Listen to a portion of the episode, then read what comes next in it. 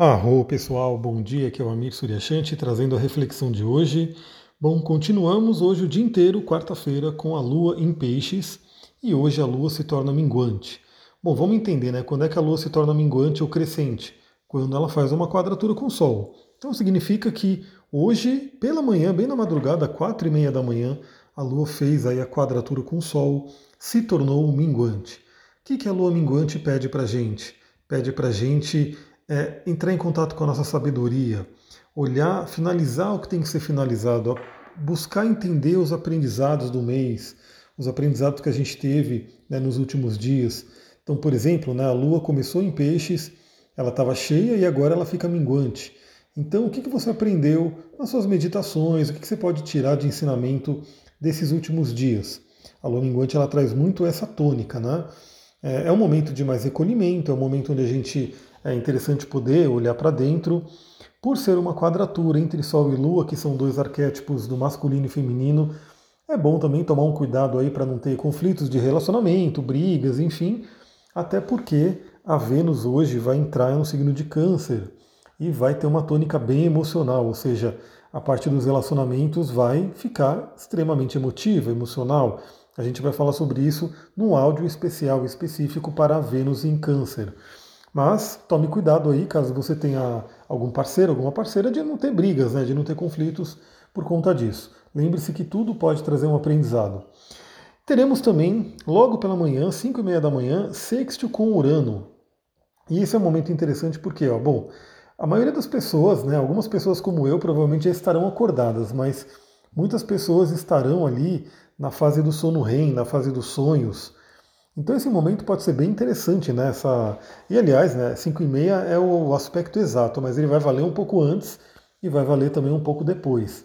Então preste atenção nos seus sonhos. Talvez você possa ter sonhos bem malucos, né? Como muitas vezes os sonhos são, é, mas que possam ser também libertadores, podem trazer grandes mensagens, porque a Lua vai estar fazendo um bom aspecto com Urano. Urano que é aquele que traz grandes insights, intuições e é o libertador, é aquele que pede a nossa evolução. Depois, lá para a madrugada, teremos aí conjunção da Lua com Netuno. Aí eu diria que é uma madrugada mágica, né? Uma madrugada extremamente ligada à espiritualidade, ligada ao sonho, ligada à magia, porque a gente vai ter a Lua fazendo conjunção com o Netuno, que é o planeta que rege toda essa área. Netuno, peixes, né, casa 12 também falam sobre o sono né, e, consequentemente, os sonhos. Então, olha que interessante, essas duas noites o que eu daria de dica para todo mundo? Né? É muito legal você fazer um trabalho mesmo em termos de sonhos, que é o quê? É você ter na sua mente, você ter na sua consciência de que os sonhos eles podem ser uma fonte de autoconhecimento. Então, assim, esse é o primeiro passo, né? você saber que isso pode acontecer.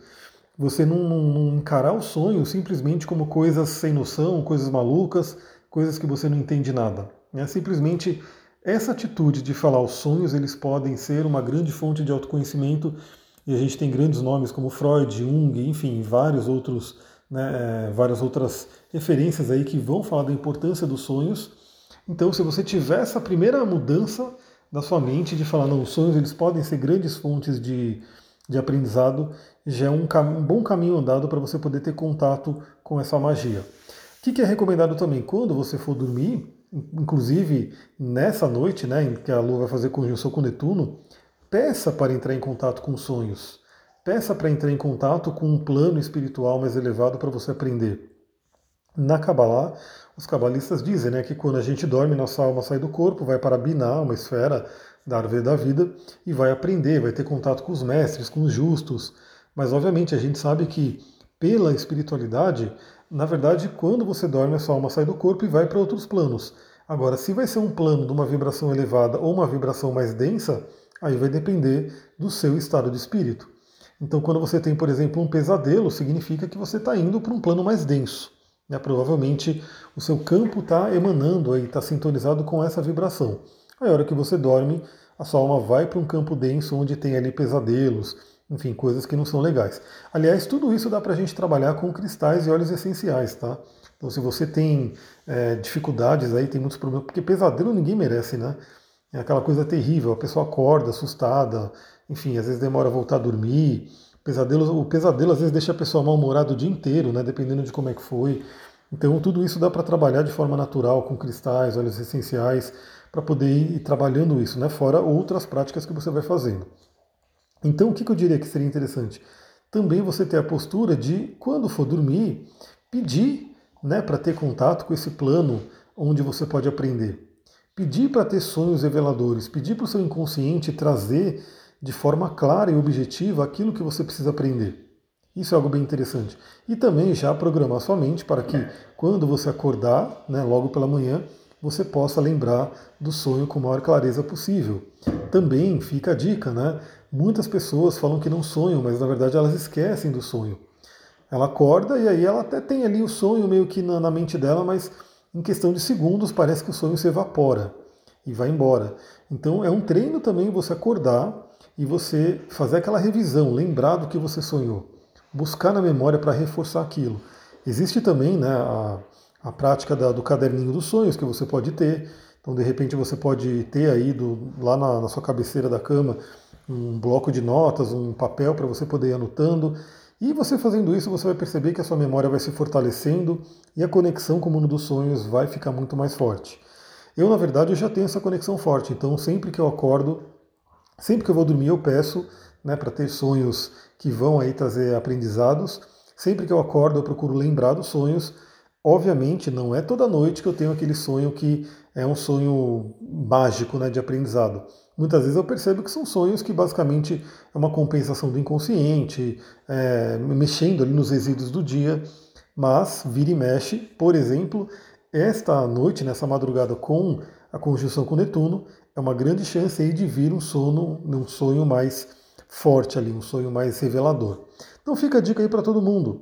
Vou dar uma outra dica também, né, daquele livro do Steven Pressfield, que é o Como Vencer Seus Limites Internos, ou A Guerra da Arte, onde ele coloca algo muito, muito interessante. Né? Eu me identifico muito com essa abordagem, esse tipo de abordagem na vida. Quando ele vai começar o trabalho dele, né, ele faz uma invocação às musas, ele faz como se fosse uma oração, uma prece às musas, para que elas possam ajudá-lo a criar, né, a fazer o trabalho dele, o trabalho criativo. E ele fala que para ele faz toda a diferença poder fazer isso, poder contar com essa energia. Então, fica a dica também. Você pode fazer a sua breve invocação, sua oração, para que o Deus do sonho, do sono, enfim, aquilo que você acredita, venha te visitar durante o sono e você possa colher muitos aprendizados.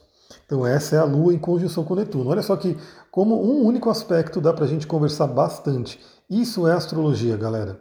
Astrologia é falar sobre a vida usando aí os mitos, os arquétipos, é, a mitologia. Na verdade, a astrologia é a mitologia aplicada à vida, né?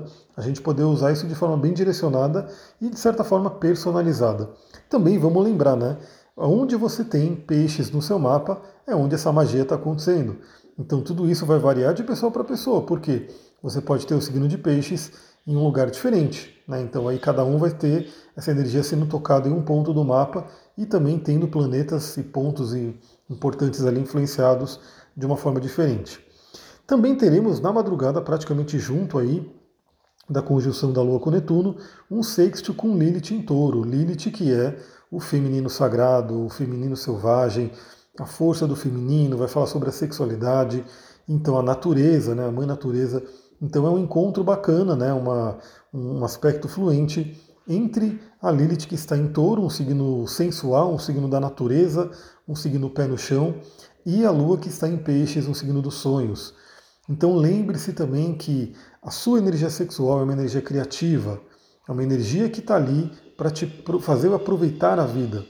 Então perceba também né, como que está sendo o prazer que você tem na sua vida.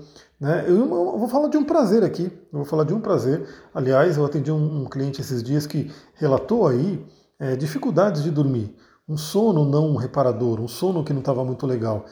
E nada melhor do que uma boa noite de sono, quando você consegue dormir e deixar com que o corpo, a natureza, regenere as suas energias. E também nada pior do que uma noite de sono ruim, né, quando a pessoa não consegue dormir ou não dorme direito. Então também saibam que isso daí tem jeito, você pode ir trabalhando aí com cristais, com óleos essenciais, com práticas que vão fazer com que seu sono melhore. Porque também já vou dar a dica, né? Se o sono não estiver bom, você está basicamente é, diminuindo horas, anos, dias, enfim, da sua vida aos poucos. É, então, assim, isso é uma coisa muito séria. Eu sempre recomendo o livro do Matthew Walker, que é O Porquê Dormimos, porque ele traz ali de uma forma muito clara, muito cheia de pesquisas científicas sobre a magia e a importância do sono. Então fica a dica aí de livro também. Olha que quem me ouve aqui, se você gosta de ler, você recebe aí várias e várias indicações, né? Então vou ficando por aqui, galera. Se você gostou, lembra, compartilha esse áudio, manda para grupos, amigos, pessoas que têm a ver com essa energia, que gostam também desse tipo de conhecimento. E estou aqui para gravar aí o áudio específico para Vênus em Câncer e o áudio também para o Mercúrio Retrógrado. Por enquanto, galera, eu ainda vou gravar áudios, tá? Estou pensando como é que eu faço para montar um estúdiozinho aqui, um esqueminha legal para gravar vídeo, mas por enquanto eu vou gravar tudo em áudio e aí quem já está aqui, já está ouvindo, vai continuar curtindo tudo do mesmo jeito. Lembrando que a gente está sempre compartilhando coisa ali também no Instagram, então vai lá, interage, curte e vai dando também as dicas do que, que você gostaria de ver por ali, né? Tipo de conteúdo, é, você que sabe com que eu trabalho, de repente fala, meu, fala mais sobre essa outra área que você trabalha, vai comentando ali que a gente vai também deixando o Instagram do jeito que você gosta. Vou ficando por aqui, muita gratidão, Namastê, Harion.